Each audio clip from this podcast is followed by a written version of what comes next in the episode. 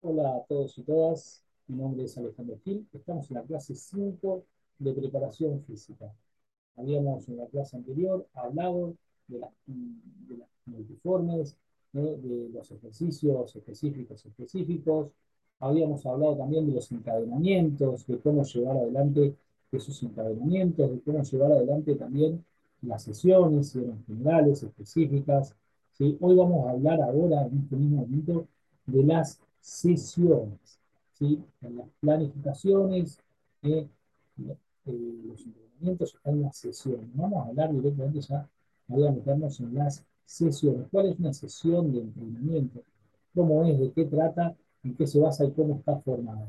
Es importante, como dijimos anteriormente, seguir las reglas paso a paso. ¿sí? Por ejemplo, como hablábamos anteriormente, después de trabajar fuerza y ejercicios con carga, no podemos hacer trabajo de velocidad porque corremos riesgo lesional. Lo mismo pasa acá, ¿sí? Lo mismo pasa acá y es importantísimo, como decimos nosotros, eh, llevar adelante esta situación, ¿sí? Para que eh, no se suceda una lesión o no suceda algo que eh, pueda llegar a lamentar después el entrenador. Las sesiones en el fútbol. Consideramos cuatro formas de sesiones. La sesión de la velocidad, la sesión de fuerza máxima, que está destinada a mejorar los índices de fuerza de los jugadores o las jugadoras. Bueno, en el caso del fútbol introduciremos ejercicio de pliometría a fin de mantenernos muy cerca de las condiciones específicas. ¿Para qué? Para no alejarnos tanto.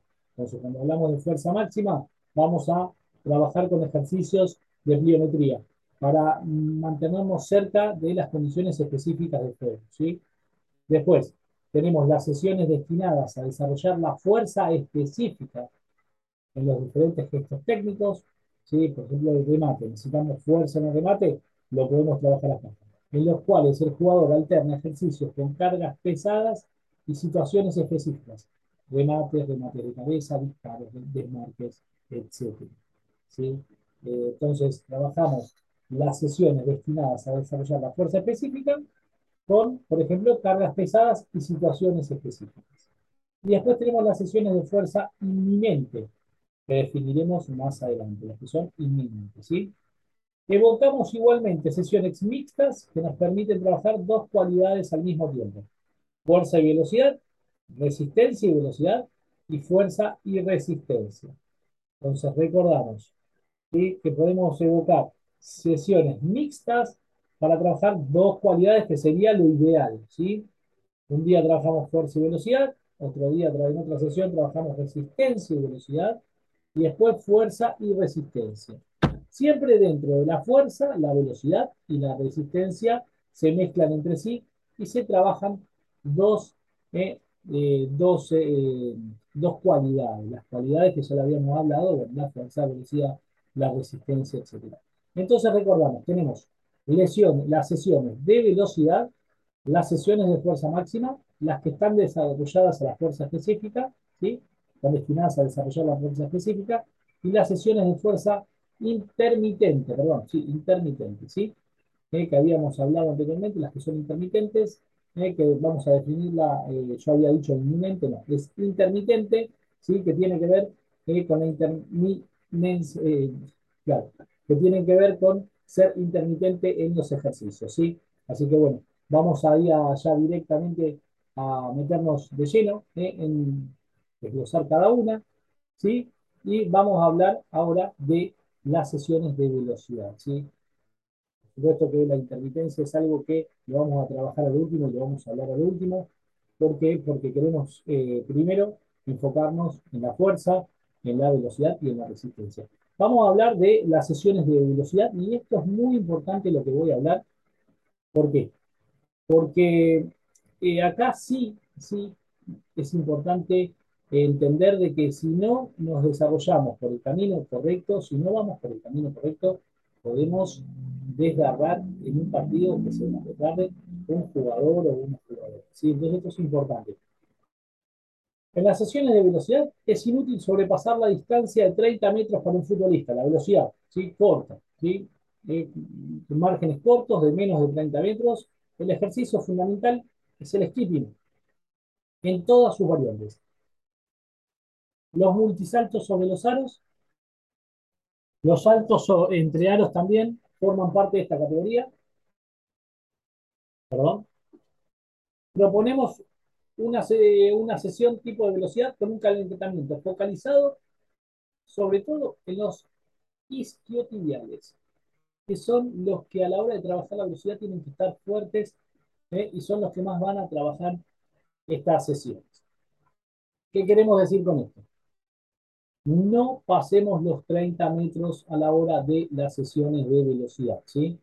Recordemos que los multisaltos sobre aros, que son los saltos entre aros, forman parte también, ¿sí? Vamos a trabajar, podemos poner aros, ¿sí? Eh, y trabajar con ellos, que sería importantísimo. A ver, las sesiones de fuerza máxima constan en tres partes. Un encadenamiento para el squat, un encadenamiento para los tobillos y los ejercicios de balanceo. Los encadenamientos se construyen con ejercicios generales y multiformes. Por eso el encadenamiento basado en el medio squat, ahí lo vemos, ¿eh? son los generales, los que vemos ahí, por ejemplo, los analíticos, y el tibial con el ejercicio de pre-fatiga, porque podemos hablar de la fatiga muscular también, el squat, ¿eh? el que lleva arriba la, la pesa, ¿sí? la barra, el banco sentado, ¿sí? abajo, los multiformes, el skipping, ahí lo vemos, ahí sí se puede ver.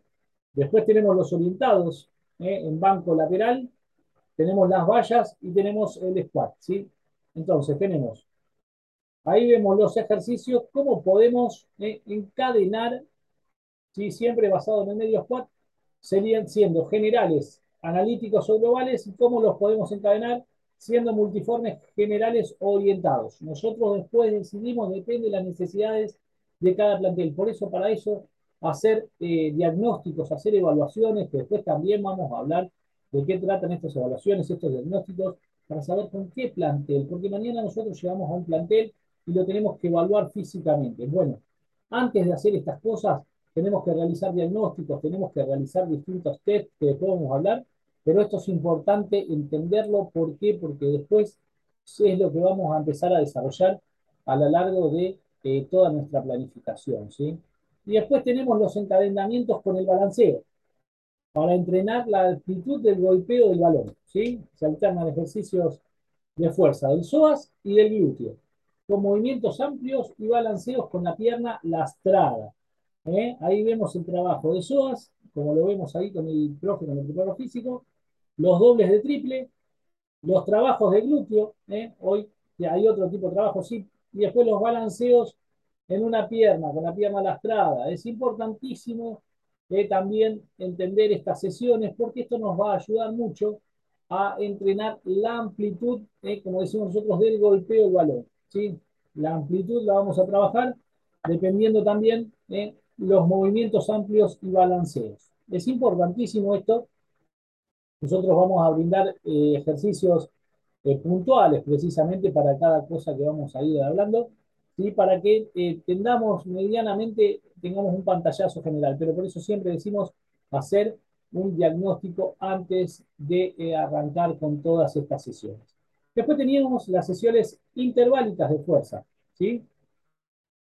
Presentamos los principios de entrenamiento de la fuerza con algunas reglas de resistencia. Recordemos las reglas. El entrenamiento interválico se corresponde con el esfuerzo que desarrolla el jugador de fútbol mucho más eficazmente que el entrenamiento continuo.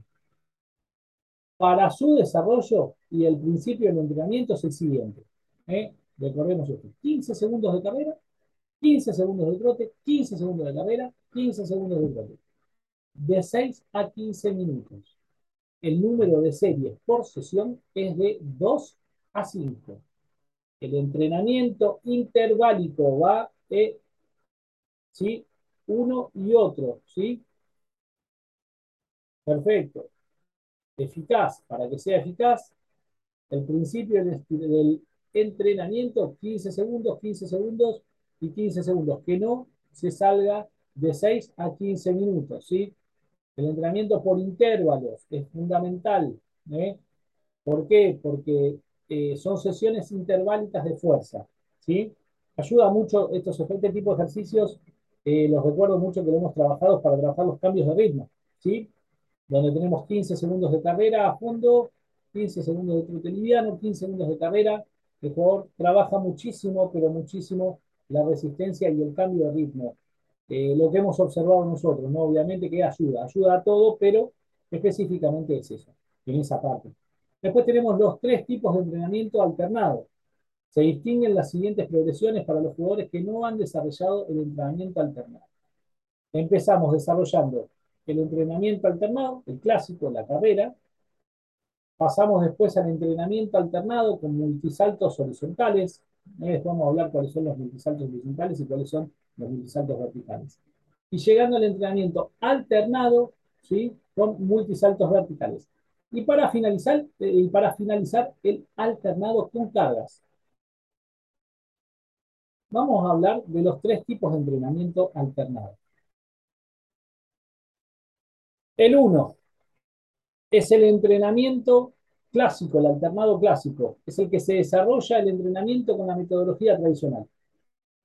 Las partes intensas se efectúan fundamentalmente con una intensidad de carrera generalmente superior a la velocidad aeróbica máxima. ¿Qué queremos decir con esto?